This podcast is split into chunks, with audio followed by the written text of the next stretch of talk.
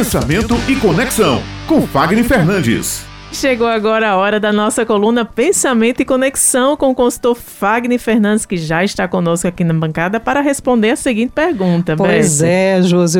Hoje ele vai dizer para nós, contar aí como fazer uma boa apresentação. É com você, Fagner Fernandes, a partir de agora. Bom dia. Muita gente faz um bom trabalho, mas tem que saber mostrar, é apresentar também, né? Bom dia, Bom Beth. Dia. Exatamente. A gente encontra muitas pessoas que falam assim, mas eu sou muito boa naquilo que eu faço, eu tenho um ótimo resultado resultado. Encontram pessoas pela rua que falam: Nossa, como você é tão bom nisso, tão bom naquilo. Mas se nós não tivermos um bom palco, uma boa presença de palco, a gente não consegue emplacar. E por vezes a gente até tem uma boa presença de palco, mas o nosso palco também está pequeno para a dimensão daquilo que a gente quer alcançar, né? Quantas pessoas hoje elas estão se esforçando loucamente para tentar aí viralizar e conseguir ter uma resposta, conseguir ter uma ascensão meteórica coisas que não são sustentáveis.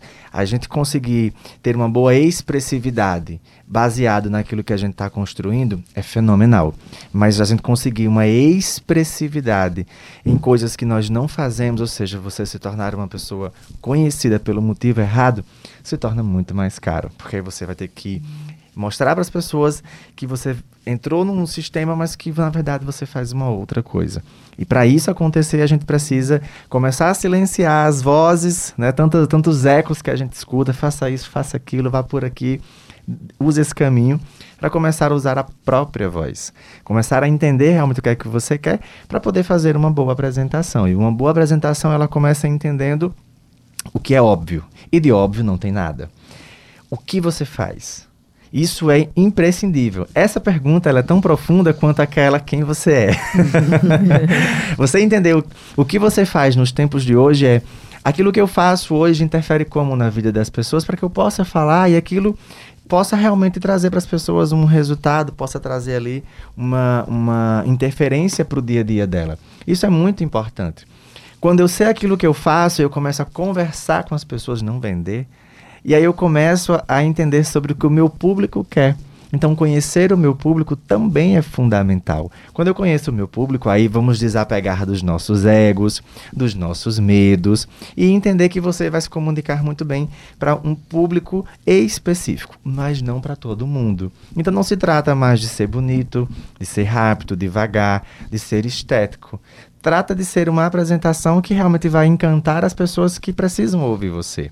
Então isso é, é muito sábio, sobretudo para os dias de hoje. A gente não fala para todo mundo, a gente fala para as pessoas que precisam nos ouvir. Então nós não vamos alcançar um grande público que não tem uma característica. E isso a gente precisa ter essa mentalidade. Vamos aprender com, com a programação da rádio. A gente tem uma diversidade de programação e a gente pensa naquele público que vai ser, né, que vai nos ouvir. Então não adianta a gente querer conversar com um público jovem quando o nosso programa é para um público adulto. Então, são essas coisas que faz uma boa apresentação. E aí eu trago para vocês um, um, terceiro viés que é extremamente fundamental. Gente, se preparem.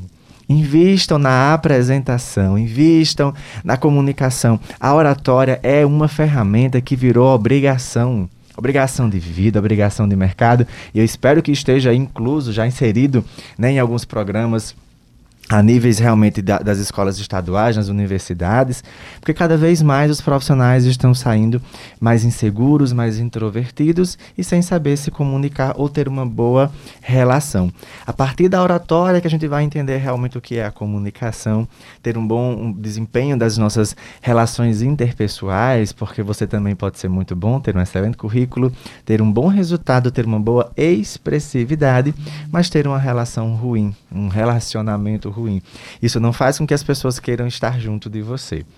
Lembre-se, falar as nossas verdades em palco sem empatia é pura demagogia. Então a gente tem que realmente compreender o que o nosso público quer ouvir, a minha competência sobre aquilo, a minha congruência sobre aquilo, para que a gente possa fazer acontecer. E por fim, amem, amem ouvir a voz de vocês, tá? A nossa voz ela é única, ela é gostosa, ela tem características próprias que ninguém mais vai ter.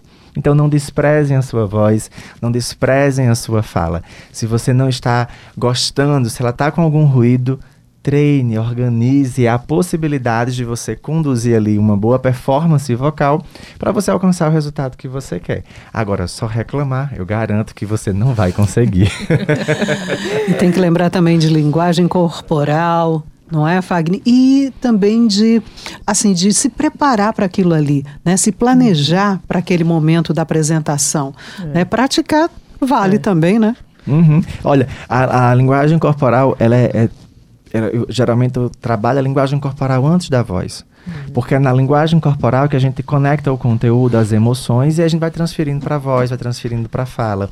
Então, antigamente se falava do espelho. Hoje eu falo, abre lá a câmera do celular, convida duas ou três pessoas que estão próximas a você, que estão entendendo o que você está fazendo, e se não entenderem, expliquem que elas serão o seu público e que você não irá apresentar para aquelas pessoas por, por simpatia ou por amizade, mas porque elas estão ali fazendo a função do seu público, elas precisam pensar como seu público. Isso faz diferença.